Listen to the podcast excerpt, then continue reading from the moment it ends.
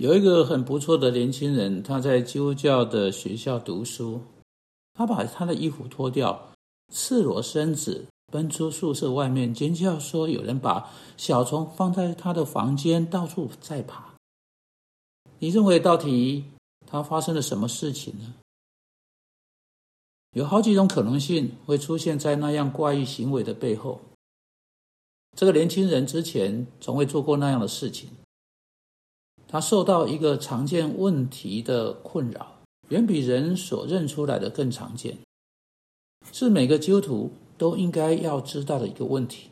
他受到一次严重睡眠不足而引起的问题所困扰，并照着这个问题他去行动。他已经有三四个白天、夜晚几乎没有睡什么觉来准备考试。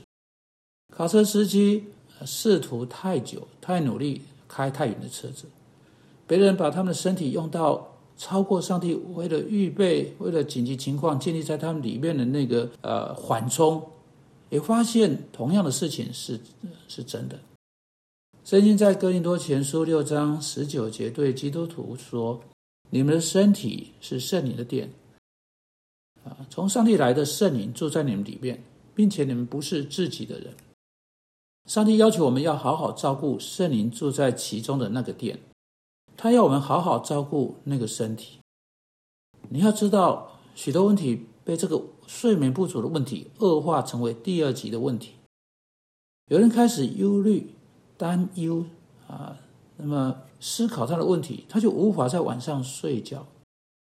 这样的情况一天又一天持续下去，你知道的。原来的问题本来就不够好了，够不好了，现在加上睡眠不足而更加恶化。我要你们记下这个事实：睡眠不足可以产生迷幻药的各种知觉效果。严重睡眠不足的问题，能够在你的身体里面会造成服用迷幻药能够造成的知觉的各种效果。它可以使你，如果用你的手触摸平滑的表面。感觉那个平滑的表面，仿佛好像是你在摸砂纸一样。要告诉你，一个人遇到这样的事情啊，真是一种叫人毛骨悚然的经验。严重的睡眠不足能使你看到啊不在那里的东西，能使你听到你不能听见的声音，能使食物吃起来仿佛有人在其中下了毒。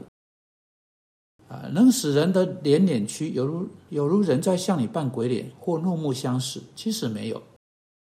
严重睡眠不足是一个很严重的问题，许多人来声称他们有某种的啊被鬼附，或是那一类性质的困扰，真正只是受到睡眠不足这个简单问题的搅扰。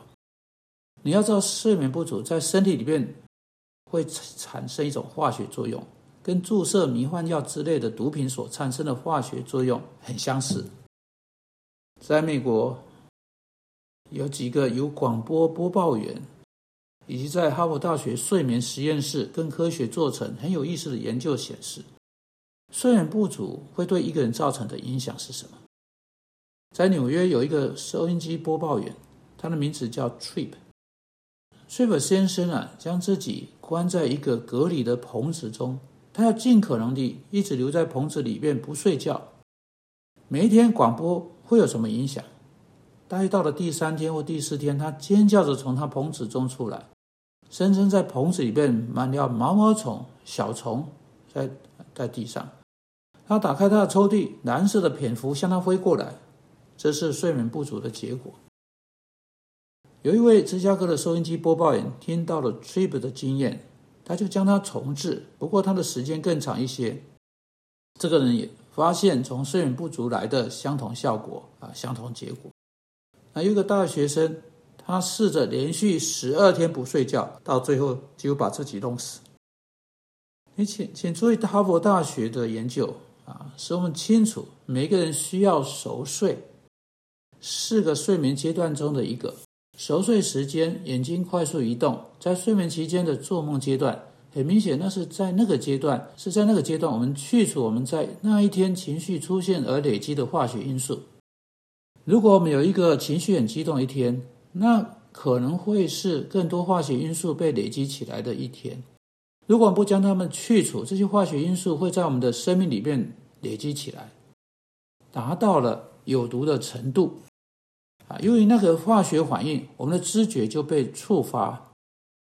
因此，你就看出，对基督徒来说，不可以将他们身体推到超过上帝赐给他们的极限或限度。啊，这是很重要的。许多中世纪神秘主义派所谓的意象和启示，人们彻夜不眠，长时间祷告，在其中，中世纪神秘派隐士们声称有从上帝来的启示和意象，毫无疑问的，根本不是意象或启示，而单单是睡眠不足的结果。今天的基督徒需要察觉这个影响，没有错。基督徒基督经常性的做法是早晨天微亮时候就起身。你找不到他会两天、三天或四天的整夜祷告，只有在例外情况中，他才会彻夜不眠。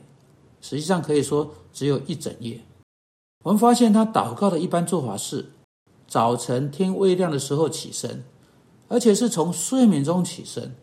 基督照顾那个身体，非常照顾那个身体。这是为什么？尽管在最后几天的可怕痛苦，最后在十字架上的可怕痛苦。那个身体还能忍受，你看到睡眠不足啊，大概是这样运作的。当你没有得到呃足够的睡眠，第一个影响当然是你会觉得疲倦，这点我们都大家都知道。会发生第二件事情是，你开始变得易怒，很容易恼怒，任何小的事情就会使你火冒三丈。有一大堆的人似乎就住在那样非真实的情况中。